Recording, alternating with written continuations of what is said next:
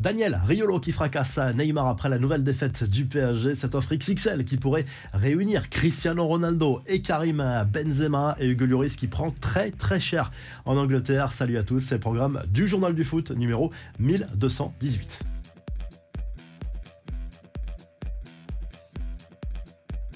Et de deux pour le PSG, le club parisien a enregistré sa deuxième défaite de la saison dimanche soir au Roison Park face au Stade Rennais. Score final 1 à 0 pour les Rouges et Noirs avec un but du capitaine Amari Traoré. On a vu une équipe parisienne complètement inoffensive, incapable de bouger cette équipe rennaise qui, elle, reste au contact des places européennes. Neymar a lui été catastrophique, ce qui lui a valu les critiques de Daniel Riolo sur RMC. Il qualifie le Brésilien de pire flop de l'histoire. Christophe Galtier, lui, a réclamé une vraie prise de conscience de la part de ses joueurs. Seul point positif pour les euh, Parisiens, la titularisation de Wairen Zahir Emery comme le plus jeune joueur de l'histoire du PSG a débuté un match en Ligue 1 à 16 ans et 313 jours très précisément.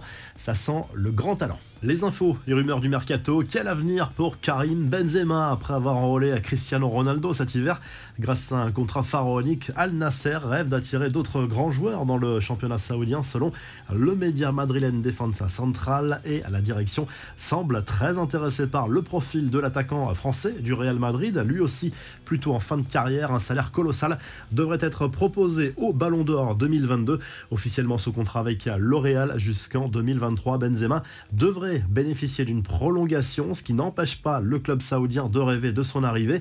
Le gros coup de Chelsea, le club anglais s'offre le jeune ukrainien Moudrik, présenté comme l'une des futures pépites du football en Europe. Les Blues ont finalement devancé Arsenal sur ce dossier grâce à une offre folle au Shakhtar Donetsk, 100 millions d'euros, bonus compris. Allez, on passe aux infos en bref. Hugo Lloris prend très très cher en Angleterre. Le gardien français n'échappe pas aux critiques, notamment sur les réseaux sociaux après une nouvelle faute demain qui a coûté l'ouverture du score à Tottenham lors du derby contre Arsenal dimanche en Première Ligue. Score final 2-0 pour les Gunners qui confortent leur place de leader dans le championnat anglais. L'Angleterre est choquée aussi par l'agression d'Aaron Ramsdale par un supporter de Tottenham à l'issue du match alors qu'il a tourné le dos au public. Il a reçu un coup de pied de la part d'un fan descendu à toutes enjambées sur la pelouse.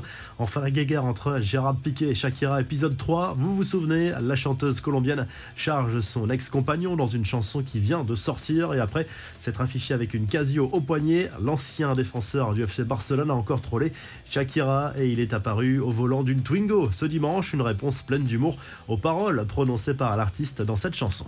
La revue de presse, le journal L'équipe revient sur la défaite du PSG dimanche soir en Ligue 1 sur la pelouse du Stade Rennais. Deuxième revers en seulement quelques jours après la défaite à Bollard le 1er janvier dernier pour les euh, Parisiens qui voient revenir Lens et Marseille très fort au classement. Les 100 et or sont à 3 points désormais en deuxième position. Les Olympiens à 5 longueurs des euh, Parisiens. Du côté de l'Espagne, le journal Sport jubile après la victoire du FC Barcelone en finale de la Supercoupe d'Espagne contre le Real Madrid. C'était dimanche soir en Arabie Saoudite. Score final 3 buts 1 pour les Blaugrana qui ont surclassé sur ce coup-là le club merengue. Gavi a été très bon avec un but et une passe décisive. C'est le premier titre d'ailleurs pour Xavi sur le banc du FC Barcelone et du côté de l'Italie. La Gazette de la Sport revient sur les difficultés sportives mais surtout économiques de la Juve qui va devoir se serrer la ceinture lors des prochains mercato. D'ailleurs, c'est le flou total concernant l'avenir de la vieille dame rattrapée par des affaires sur la gestion de ses comptes. Si le journal du foot vous a plu,